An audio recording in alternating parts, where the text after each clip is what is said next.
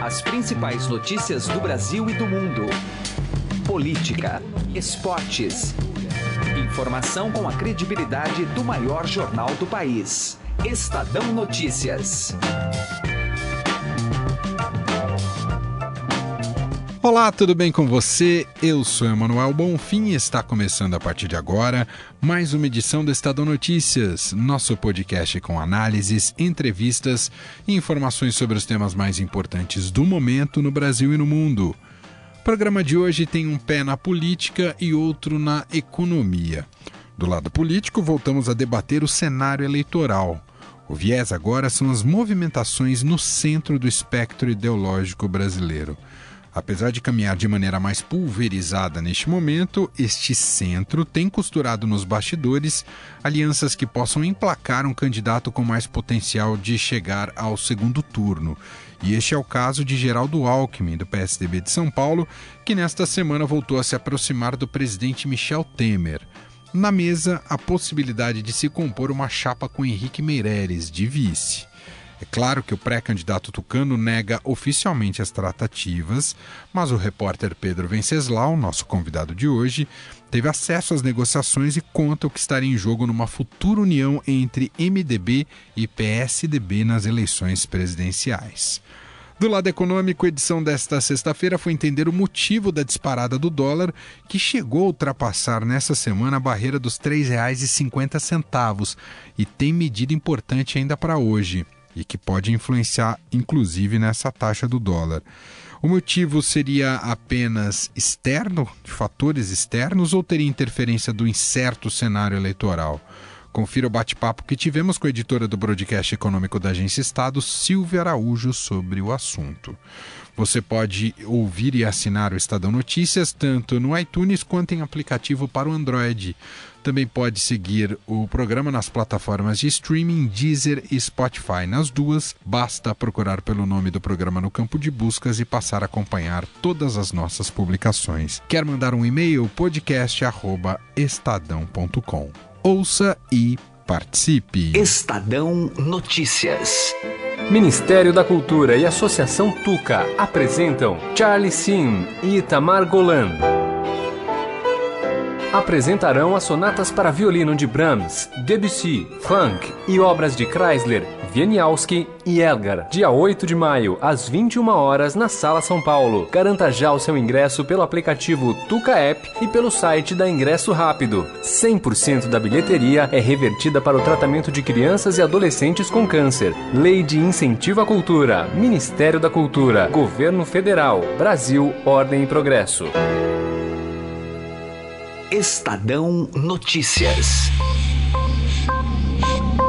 Direto ao assunto, com José Neumann e Pinto.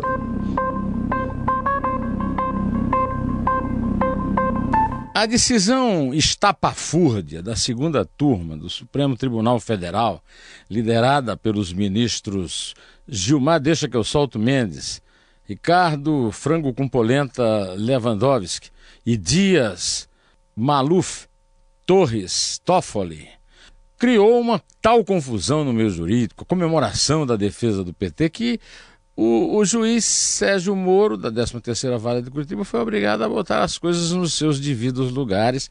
Aliás, coisas que hoje cedo o leitor do Estadão já tinha acesso a elas quando leu o editorial da página 3, né?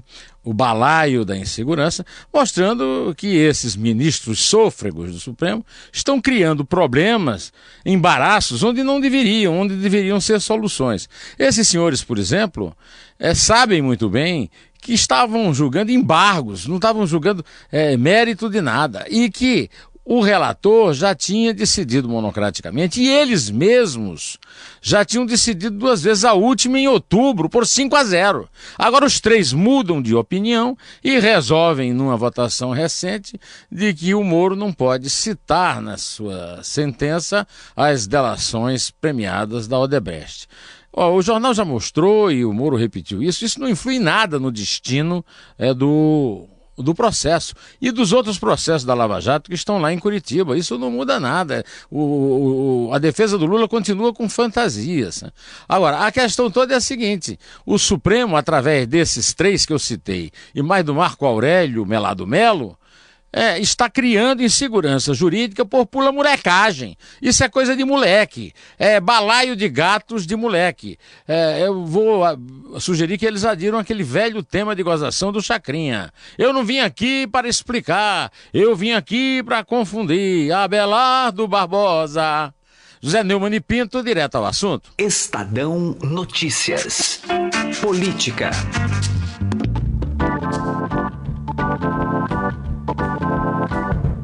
Destaque agora em nosso programa para a corrida presidencial, portanto, vamos falar sobre eleições 2018. Está aqui comigo no estúdio Pedro Venceslau, repórter de política do Estadão. Tudo bem, Pedro? Tudo bem, Manuel. Prazer estar aqui com você de novo. Pedro, claro que a gente diariamente vem debatendo os inúmeros cenários eleitorais, a maneira como os candidatos têm se colocado, as articulações entre partidos, entre lideranças, nos mais diversos campos ideológicos brasileiros. Tem um movimento muito interessante e que você registrou isso em reportagem aqui para o Estadão, publicado nessa semana, sobre essa possibilidade de aliança ou essa reaproximação entre o governador, ex-governador de São Paulo, Geraldo Alckmin, pré-candidato do PSDB, e o presidente Michel Temer, que ainda não decidiu se, seria, se vai ser candidato, mas em tese para compor aí uma chapa Alckmin e Henrique Meirelles, que agora pertence ao MDB. Bom, fiz toda essa introdução para chegar a uma pergunta, Pedro. A gente viu um cenário de um centro que falava em necessidade de candidato unificado, e lembro do João Dória falando nisso no ano passado. Depois a gente passou por um cenário completamente pulverizado, que a gente tem aí é, Alckmin, Rodrigo Maia, Meirelles, Temer, etc. e tal. E agora a gente volta a perceber movimentações para esse centro voltar a ficar unificado. É por aí, Pedro? Está começando a acontecer é, uma depuração natural dos candidatos à presidência da República, conforme o calendário avança, conforme a agenda avança. É, a gente sabe que essa é uma eleição diferente das outras. Né? Essa vai ser a primeira eleição brasileira depois da redemocratização sem o financiamento privado de campanha, só com financiamento público. Vai ser também a eleição mais curta, já que ela vai ter 45 e não 90 dias. Uh, uma eleição que vai contar apenas com dinheiro público significa que o partido que não tiver candidato a presidente da República tem mais dinheiro para investir nos seus candidatos a deputado federal, estadual e a senador, o que garante ao partido mais força no Congresso Nacional e, consequentemente, mais poder de barganha com o presidente, seja lá qual for. Pois bem, é, partindo dessa, dessa premissa, então, é, os partidos que não tiverem candidatos realmente competitivos não vão entrar numa eleição para marcar posição, porque seria um suicídio político. O caso do DEM e o caso do MDB são os mais emblemáticos. O DEM é, lançou o Rodrigo Maia, presidente da Câmara, com prazo de validade até a primeira semana de julho ou a última semana de junho. Eles dizem que, que a candidatura é para valer, mas tudo que eles querem nesse momento é aumentar o passe, digamos assim, do DEM numa negociação futura para emplacar, por exemplo, um candidato a vice-presidente numa chapa mais competitiva, ou mesmo para ganhar poder de fogo nas negociações para os palanques estaduais. Então, uh, até dentro do próprio DEM, todo mundo no partido já fala abertamente, mas em conversas reservadas, ninguém fala isso em público, que essa candidatura está datada. A candidatura do Michel Temer, ela entrou um pouco nesse raciocínio, né? O presidente não teria nada a perder se colocando como pré-candidato a presidente, mesmo com 1% nas pesquisas de opinião. Mas as pesquisas mais recentes, onde o Temer aparece com 1 ou 2% no máximo das intenções de voto, e a possibilidade de uma terceira denúncia contra o Temer na PGR, da PGR, né, é, precipitaram um pouco o movimento que é, seria natural, que era a aproximação do MDB com o candidato que hoje é o mais sólido, mais consistente do centro, que é o Geraldo Alckmin. Essas conversas começaram por meio do prefeito, do ex-prefeito João Dória, que se reuniu com o Temer em São Paulo E nessa conversa, os dois debateram a possibilidade de uma aliança que poderia culminar numa chapa que teria o Meirelles, né, é, ex-ministro da Fazenda, Henrique Meirelles, como candidato a vice é, do Geraldo Alckmin. Essa conversa terminou e o Dória então marcou uma conversa na sequência com o próprio Alckmin, foi a conversar com ele no escritório político dele em São Paulo e lá ele relatou ao Alckmin o teor da conversa, a proposta de uma unificação das duas candidaturas é, com o Meirelles como vice. O Alckmin sinalizou, viu com simpatia a proposta, não, não admitiu essa possibilidade, mas não fechou nada ainda. É, e passou então a colocar o nome do Meirelles na lista dos pré-candidatos, dos possíveis candidatos a vice que vão ser testados em pesquisa. Então hoje o PSDB trabalha com três nomes potenciais é, que são, são nomes dos sonhos, na verdade, não são potenciais, mas uhum, os nomes que eles uhum. gostariam de ter, que é o Álvaro Dias, que é pré-candidato do Podemos, insiste que não vai desistir. O DEM é, já tem um nome na cartola para indicar quando o Rodrigo Maia desistir de ser candidato a presidente, que é o ex-ministro da Educação Mendonça Filho, que representa o Nordeste, ele é de Pernambuco, uma região muito difícil para o PSDB. E agora também entrou nessa possibilidade o próprio Meirelles. Lógico que o Alckmin também adoraria ter como vice o Joaquim Barbosa. É um nome que também provavelmente vai ser testado, mas também é um sonho mais distante. Até porque o Barbosa está pontuando mais do que o Alckmin mais nas pesquisas. Mais do que todo mundo, né, exatamente. E também não decidiu ainda, ele claro, precisa debater claro. mais consigo próprio para decidir se vai ser ou não candidato. É, essas conversas, é, no, no primeiro momento, passariam até por um acordo em São Paulo, é, poderia haver aqui também uma unificação dos palanques. Foi aí que a coisa degringolou. Porque o Paulo Scaff não abre mão e o João Dória não abre mão. Então, é, e os dois são os que melhor pontuam nas pesquisas de intenção de voto. Um é líder, o outro é vice-líder. Eles estão em empate técnico.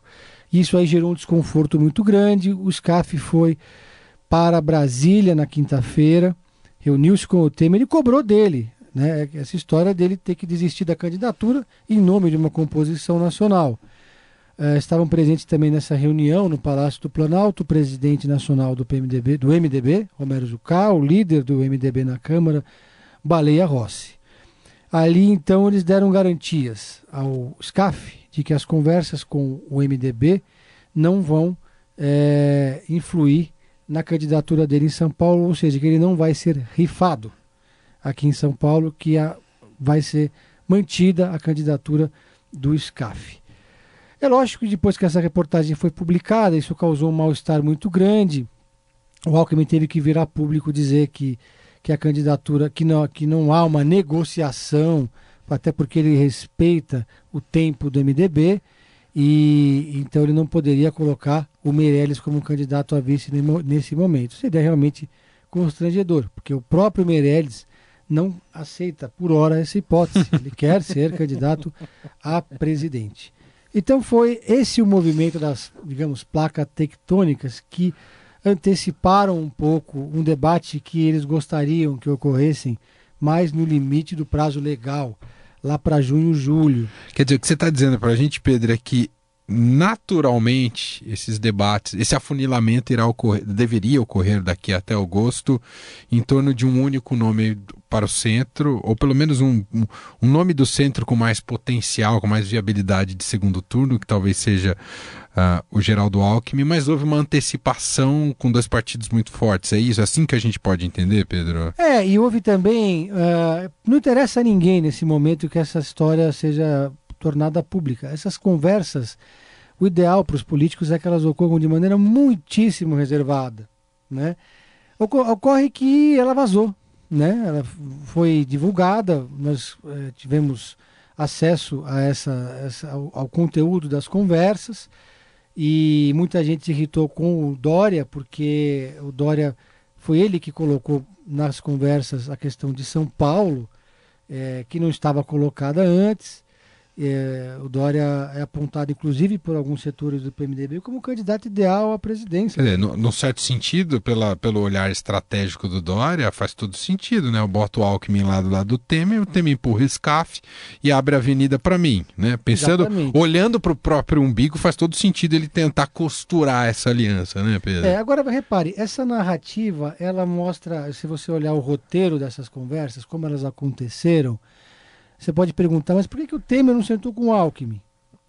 Por que, que foi o Dória falar com o Temer e depois levou o recado do Temer para o Alckmin, que então passou a colocar essa hipótese para o PSDB? É. Simplesmente porque eles estavam muito afastados. A conversa institucional, digamos assim, não entre o PMDB e o PSDB, ou entre o governo federal e o, e o Alckmin, ela não está acontecendo, porque o Alckmin até o momento não fez a menor questão de insistir, de abrir essa conversa, ele está deixando isso lá para o final. A estratégia original do Alckmin é amarrar primeiro ali um, um, grupo de pelo menos cinco partidos médios e pequenos que garantir, garantiriam a ele um tempo de televisão ali considerável. E aí, com essa plataforma de segurança, então partir para a negociação com o DEM e com o MDB. Os tucanos acham que, por inércia, esses dois partidos iriam é, se aproximar do Alckmin. Portanto, irritou um pouco o PSDB esse pacote pronto, esse prato feito que o MDB apresentou de colocar o Meirelles como vice. Porque é muito mais interessante, muito mais importante para o MDB estar com o Alckmin do que o Alckmin ter o PMDB. Né? O, tem o tempo de televisão que é muito grande, é mais de quatro minutos. É um partido que tem muito dinheiro, que tem capilaridade, mas é um partido que tem o Cunha, é o partido que tem o Sérgio Cabral, Cabral que tem o Temer. Tem o próprio Temer, é um partido que carrega a, a impopularidade de 70% na sua marca, do, na marca do governo Temer, está lá colocada como, como MDB. Quer dizer, então, é um partido é um que tem um tesouro, guarda um tesouro, mas é difícil abraçar. Exatamente. E no final das contas, é, o mundo político já percebeu que para conseguir vencer essa eleição, eles precisam criar um corpo sólido, unificado. Porque o Lula está preso, mas ainda lidera as pesquisas de opinião. Ele tem ali um arcabouço de votos que, quando ele for tiver a candidatura rejeitada lá em 15 de agosto pelo TSE, alguma coisa vai acontecer com esses votos. E o menos provável é que esses votos migrem para um candidato de centro ou de centro-direita. O mais provável é que esse eleitor do Lula ele vai vá procurar alguém que tenha alguma identidade, no mínimo ideológica, ou um discurso próximo ou do um seu. outsider, ou outro polo, né? Então, e foi essa, essa o surgimento do Joaquim Barbosa, com 8%, com, uma, com verniz de centro-esquerda, foi ministro do STF indicado pelo Lula, mas foi o, o que encabeçou o mensalão e denunciou Zé Dirceu, origem humilde, primeiro negro no STF, pode ser o nosso Obama brasileiro, é um discurso muito sedutor para o campo do centro, da centro-esquerda. Então, é, passou a criar um sentimento de que o centro, se não tiver unificado, se não parar de brincar, ou de fazer balão de ensaio, eles vão chegar completamente divididos e talvez sejam engolidos por uma Marina Silva, por um Joaquim Barbosa, por um Ciro Gomes, por um Bolsonaro. Então eles começaram a precipitar as articulações para encontrar um, uma, liga, uma liga entre eles nessa eleição presidencial. Uou, uou sensacional aqui. Até um panorama completo do Pedro Venceslau, que está acompanhando de perto essa, essa movimentação, como ele bem disse, das placas tectônicas do universo político brasileiro. Teremos, evidentemente, mais capítulos aí para frente e a gente vai registrar por aqui, porque estamos acompanhando de perto tudo que ocorre no campo eleitoral. Pedro, muito obrigado mais uma vez pela participação. Um grande abraço, viu?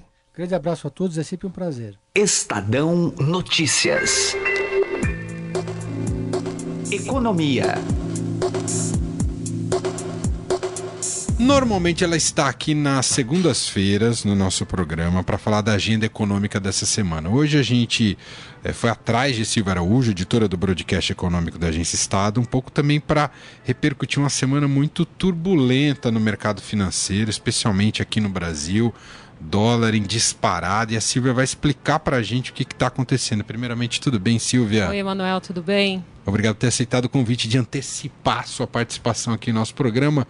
Pouco para você contar para o nosso ouvinte o que está acontecendo com esse momento de dólar cada vez mais em alta, se é algo que vai passar, é só uma fase é, não tem relação com as contas no Brasil, enfim, queria que você desse uma geral para a gente. É um período de volatilidade nos mercados e não só no mercado brasileiro. Há uma volatilidade forte no mercado internacional, essa alta toda é, acentuada que a gente teve ao longo da semana é, no dólar aqui, consequentemente desvalorização do real. Boa parte disso nós importamos principalmente lá dos Estados Unidos. O que está acontecendo lá? Existe uma expectativa de que os juros norte-americanos vá subir mais do que os próprios analistas estavam esperando. Na realidade, num ritmo mais rápido do que eles estavam esperando. Até o final do ano passado, existia uma expectativa de três altas do juro americano, podendo chegar até a quatro. Mas essa quarta alta já estava até um pouco descartada. Só que esse começo de ano alguns indicadores da economia norte-americana estão mostrando a aceleração, estão mostrando que a economia lá vai muito bem, obrigado. E se a economia lá vai muito bem, obrigado, há uma pressão principalmente sobre os índices de preços, os índices de inflação.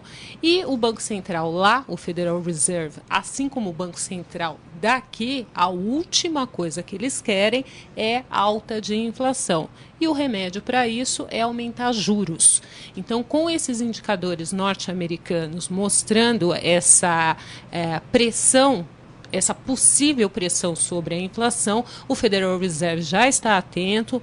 Alguns uh, dirigentes aí do Banco Central norte-americano têm sinalizado para o mercado e o mercado tem entendido que essa quarta alta de juros nos Estados Unidos pode vir mais rápido do que eles estavam esperando. Agora, Silvio, não sei se é pintar um quadro trágico, mas eu queria aqui, eu tô, posso estar tá extrapolando um pouco a análise, mas enfim, você me põe no prumo. A gente olha para essa semana turbulenta, de que maneira isso pode estar tá associado com os nossos problemas de contas públicas. Então, se a gente vive uma maré positiva de o mundo tá com bastante dinheiro, isso favorece o Brasil. Mas se esse dinheiro começa a ir embora e a gente tem esse problema fiscal, esse rombo fiscal enorme no Brasil, a longo prazo, a gente, isso daqui não pode ser só um primeiro momento de um país que está cada vez mais quebrado, mais um sinal de um país cada vez mais quebrado? É, e é por isso que o Brasil vive em ajuste fiscal. Nós estamos em ajuste fiscal nesse momento, né? Então, quando se estabelece metas aí de déficit ou de superávites fiscais, e nesse momento a gente tem meta de déficit para esse ano, para o ano que vem, tivemos no ano passado, isso significa que o país precisa fazer um ajuste fiscal fiscal. O que é fazer um ajuste fiscal? É saber gastar bem aquilo que se arrecada. O que se arrecada? Impostos e contribuições. Todos esses impostos e contribuições fazem a receita do governo federal. Aí, dessa receita, se fazem ali todos os pagamentos, os pagamentos de, da máquina pública, os investimentos, quando sobra dinheiro, e no final você vai ter a conta ali, que vai ser déficit ou vai ser superávit. No caso do Brasil, é déficit porque a gente gasta demais. E isso sem contar uma outra conta muito alta de despesa que o país tem, que se chama serviço da dívida pública. Na hora que você introduz nessa conta os juros da dívida pública do Brasil, que a dívida bruta ali está girando numa casa de 3,7, 3,8 trilhões de reais, você imagina incidir um juros e você ter que pagar os juros dessa dívida, porque isso foi combinado com quem tomou a sua dívida. Né? No caso ali, os bancos, que boa parte dessa, dessa dívida pública está encarteirada nos bancos. E você tem o compromisso, o país tem o compromisso de pagar essa dívida. Então, o que pode acontecer? Na hora que uh, o mercado americano está sinalizando com uma taxa de juros mais alta, isso não é só com o Brasil. Os países emergentes acabam sofrendo Sofre, com né? isso. Porque os países emergentes, via de regra, estão lá arrumando as suas contas. Algum com, alguns com problemas maiores, como o caso do Brasil, pelo tamanho da economia, outros com problemas um pouco menores. Você tem ali questão do Peru, a própria Argentina China, que também está com uma fase bem complicada. Para a gente ter uma ideia, a taxa de juros lá é 27% é, ao ano, enquanto aqui no Brasil a gente está com uma taxa de juros que nesse mês de maio deve cair para 6,25% ao ano.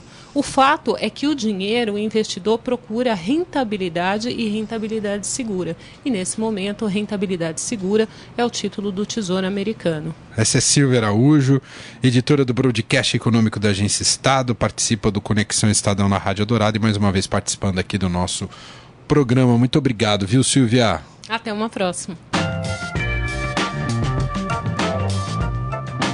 O Estadão Notícias desta sexta-feira vai ficando por aqui. Contou com a apresentação minha, Emanuel Bonfim, e produção de Gustavo Lopes. O diretor de jornalismo do Grupo Estado é João Fábio Caminuto. De segunda a sexta-feira, uma nova edição deste podcast é publicada. Tem tudo no blog Estadão Podcasts.